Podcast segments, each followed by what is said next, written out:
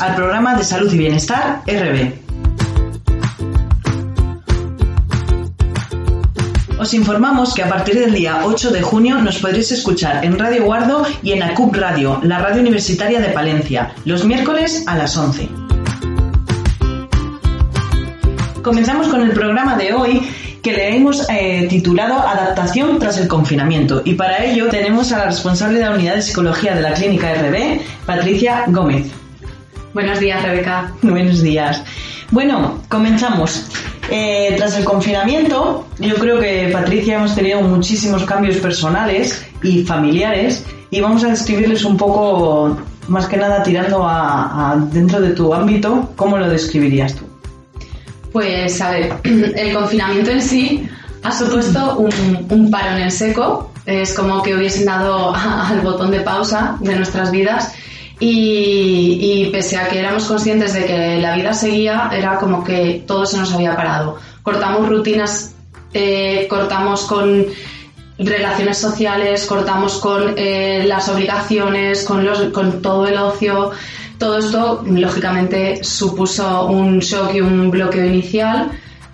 Como la situación después se ha alargado, ha supuesto em, para muchas personas una seria complicación a la hora de adaptarse, porque eso que considerábamos que, iba a ser pasajero se alargó bastante y, y de repente teníamos que acostumbrarnos a vivir con ese confinamiento, dentro de ese confinamiento. Ahora nuevamente hay un cambio.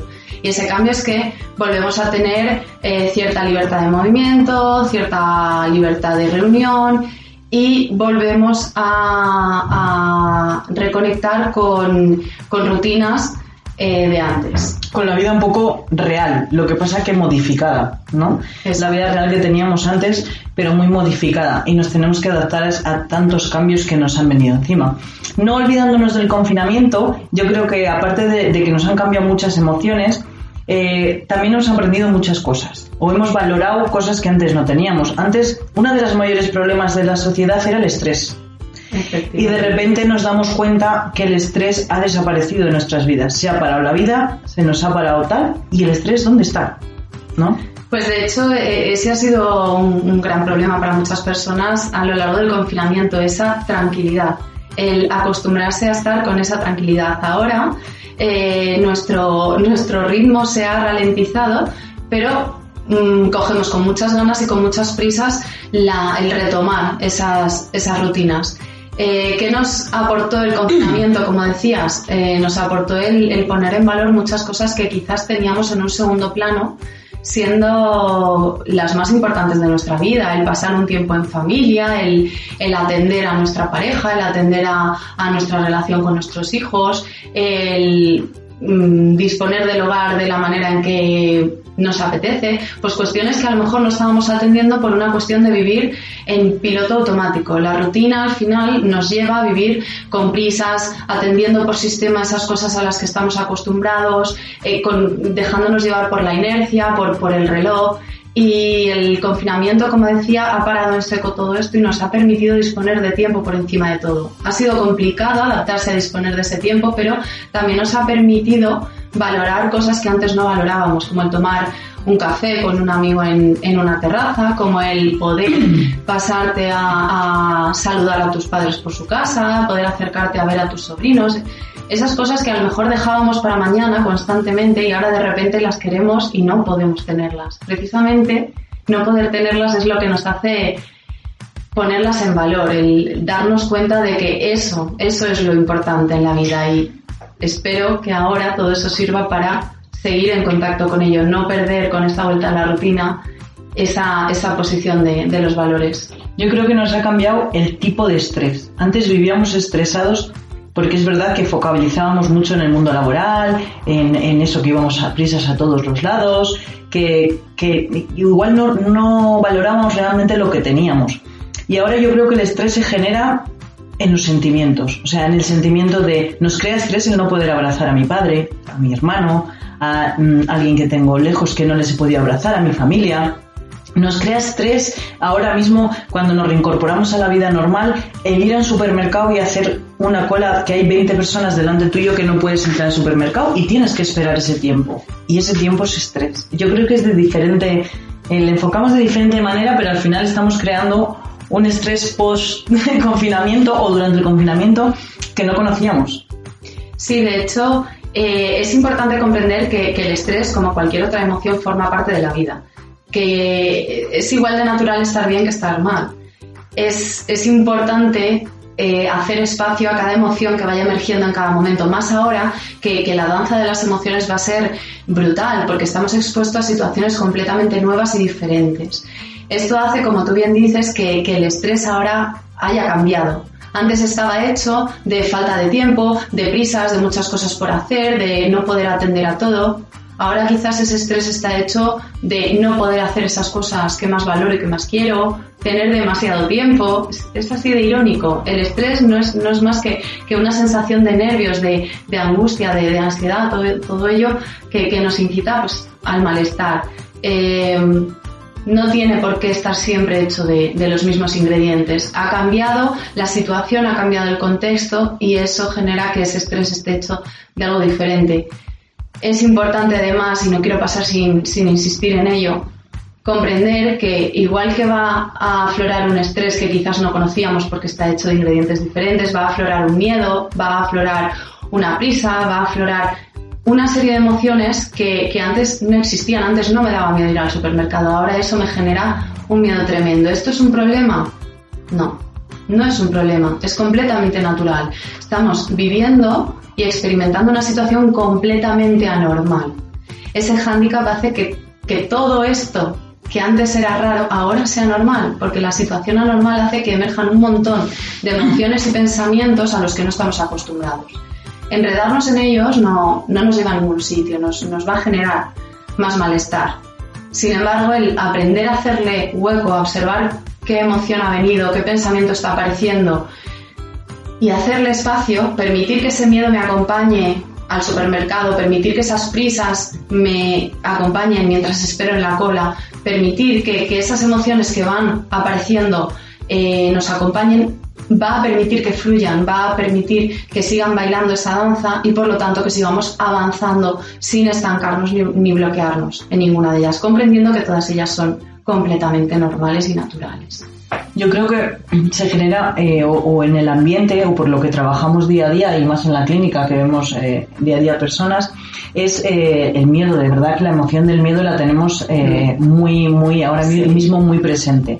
Pero yo sí que quería recalcar que yo te lo he oído muchas veces y yo creo que, que es una frase muy buena y es que nos, nos tenemos que permitir el estar mal. O sea, es, es, es bueno estar mal, no es que sea bueno, es que nos lo podemos permitir.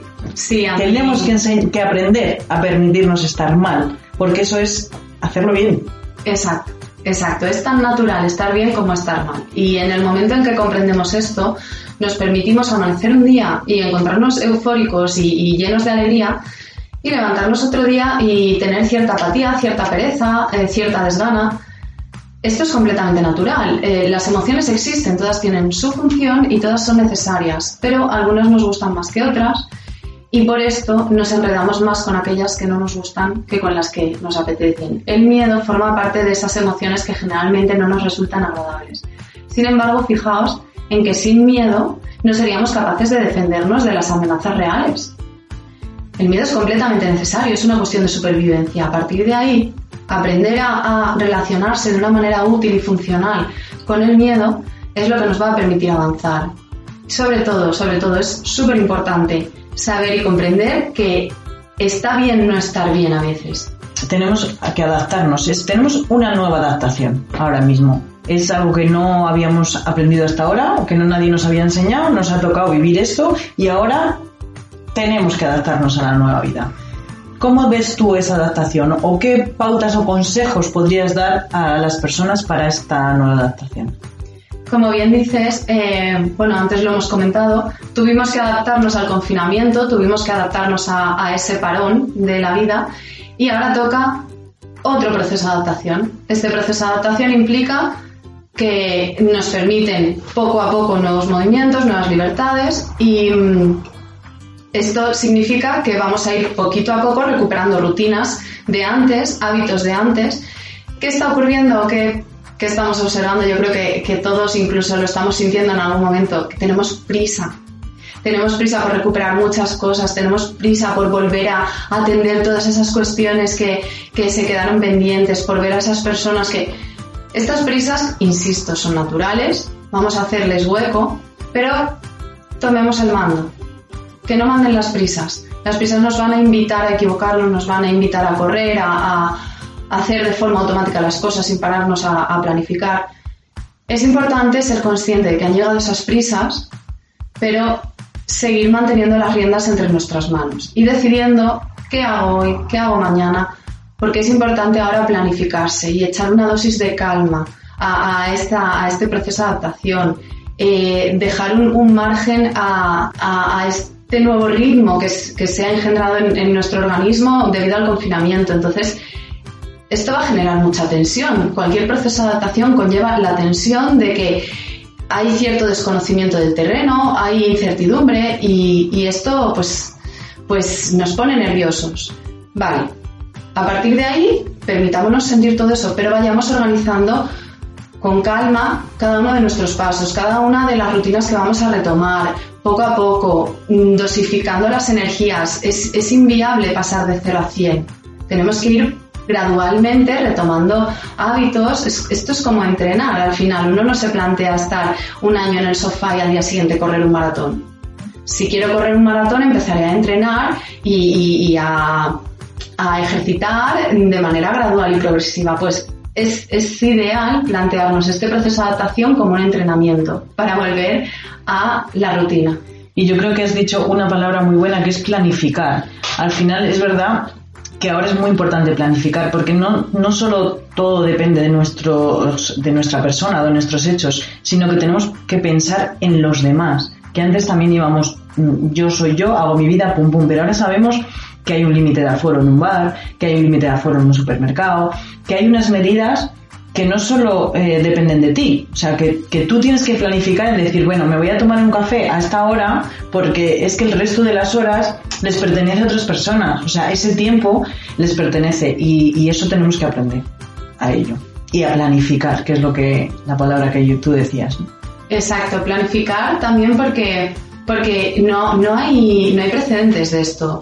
Entonces, todos somos novatos. Somos novatos nosotros y son novatos en estas circunstancias los que nos están sirviendo ese café, los que nos están atendiendo en el supermercado y los que nos están vendiendo el pantalón. Queremos, y es súper importante, yo creo que todos estamos concienciados con acudir ahora a fomentar trabajo cerca de, nuestro lugar de residencia, acudir al, al comercio de cercanía, pero todo esto implica que nos van a estar atendiendo personas que, están fuera de juego en algo como solo puedo permitir entrar cinco personas, cada una tiene que mantener esta distancia, ahora de repente si tú te has probado el pantalón, ese pantalón lo tengo que apartar, todo esto es nuevo para ellos también, entonces es muy importante planificar para llegar con calma, para relacionarnos con calma, para lograr hacer mucho, mucho, mucho espacio a la comprensión, a la empatía, a la paciencia, porque ahora más que nunca es imprescindible, porque no se trata de cuidarse uno, se trata de cuidarnos todos, todos. Si no vamos a una, no sirve de nada lo que yo haga por mí, si el de al lado no está también actuando, remando en la misma dirección. Ahora más que nunca es súper importante, es fundamental que vayamos remando todos en la misma dirección. Por eso es imprescindible también planificarse, para mantener el contacto con las normas nuevas que hay, que no estamos acostumbrados a ellas y necesitamos de planificación para poder eh, de manera sosegada y calmada, como decía, eh, adaptarse a, esas normas y esa nueva manera de funcionar en, sociedad. Yo creo que hay una controversia personal con todo esto, que es que ahora mismo el sentimiento que tenemos todos es de, querer eh, ayudar al comercio local, lo que tú decías, a la hostelería local, a, a, resurgir otra vez, porque, porque todos lo hemos pasado muy mal, pero tenemos ese miedo a hacerlo. O sea, tenemos como la obligación, nos, nos autoobligamos a decir, oye, yo tengo que asistir a un bar, a una tienda, porque hay que resurgir esto, hay que resurgir la zona, hay que, venga, tenemos que tirar todos para arriba. Pero a la vez jugamos con nuestros miedos y, y nos frena. Entonces eh, es algo que también tenemos que gestionar muy bien. Exacto.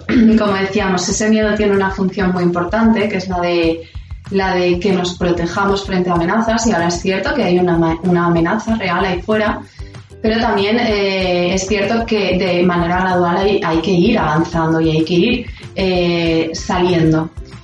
Es cierto que si para ti es importante eh, fomentar el, el, el, comercio de tu zona y por lo tanto ir a comprar, ir a tomarte ese café y, y hacer ese gasto, y aparece ese miedo y ese miedo te bloquea, ese miedo te, te paraliza, como decíamos antes con las prisas, es importante darse cuenta de que ese miedo ha aparecido, es importante hacerle espacio a ese miedo, pero siendo consciente de que quien mueve mis manos y quien mueve mis pies soy yo y no mi miedo. Por lo tanto, quien decide si voy o no voy a ese bar soy yo. Puedo coger ese miedo de la mano simbólicamente hablando e ir a tomarme ese café a ese bar. Sí, sobre todo para mí es importante ir a ese bar y fomentar ese gasto, o ir a esa tienda y, y, ayudar de esa manera a mi vecino. Pues sobre todo si hay un para qué, si hay un sentido detrás de la acción que quiero emprender, esa emoción que aparezca eh, va a ser muchísimo más eh, llevadera o soportable que,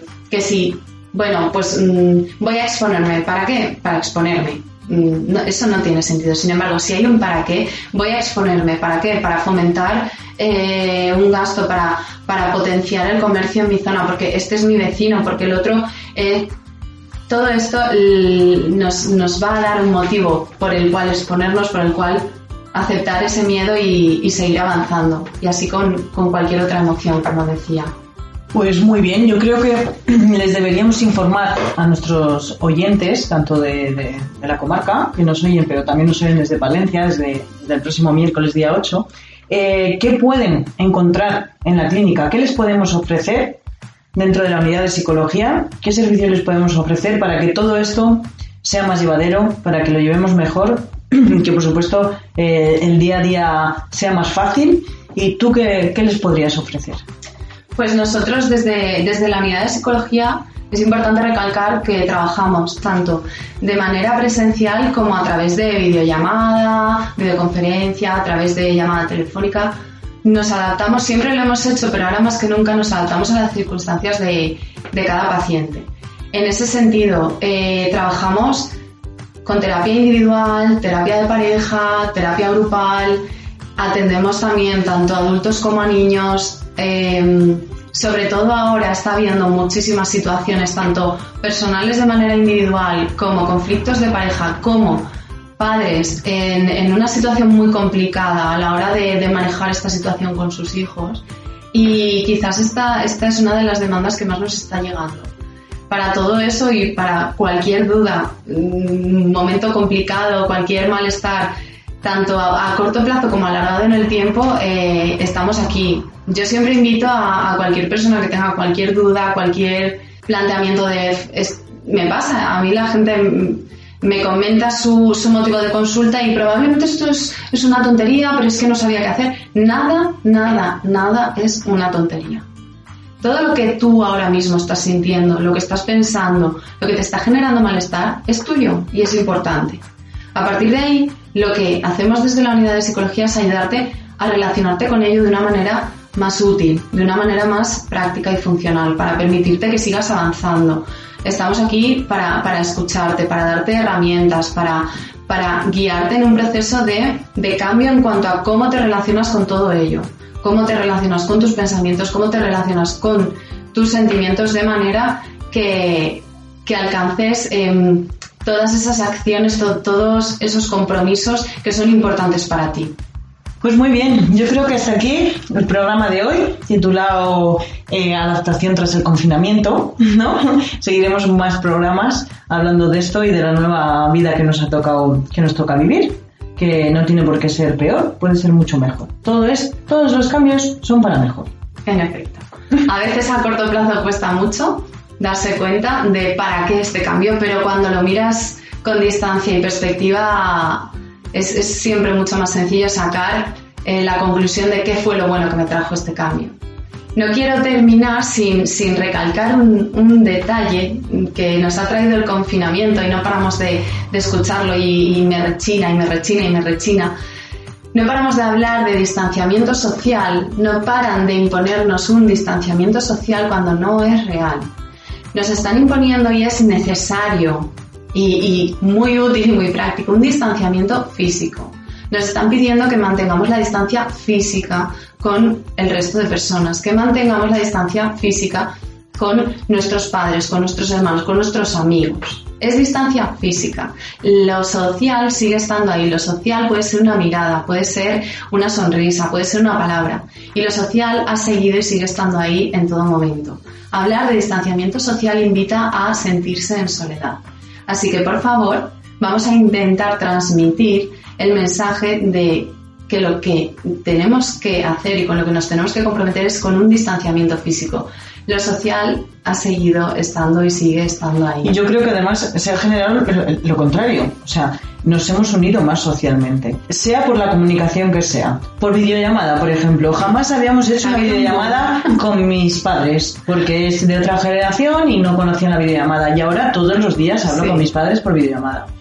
Jamás habíamos visto que el vecino de al lado estaba ahí. Y ahora hemos salido todos a aplaudir a las 8 de la tarde y el vecino de al lado, el de enfrente, el del otro estaba allí y la única manera de ver gente era a las 8 de la tarde, salir a aplaudir y ver a tus vecinos y decir buenas tardes, que tengáis buena noche y eso nos ha unido más dentro de un barrio o dentro de un pueblo. Esas cosas yo creo que, que eso, hablamos de distanciamiento social y es yo creo que es todo lo contrario. Decía que, que, además probablemente eh, gracias al confinamiento hayamos hecho más vida en comunidad que nunca. Y esto es social. Por lo tanto, acercamiento social sí, distanciamiento físico también. De hecho, hemos luchado todos por lo mismo. O sea, todos hemos ido a una ahora para el virus, o sea, o a luchar contra el virus. Y, y, si no hubiera sido en sociedad todos juntos, no lo hubiéramos conseguido. Exacto, ha sido un acercamiento social. El distanciamiento físico insisto. Muy bien. Bueno, pues hasta aquí el programa de hoy. Muchas gracias, Patricia. Gracias, Rebeca. Y lo dicho, eh, a nuestros oyentes, si queréis sentiros bien, poneros en manos del equipo RB.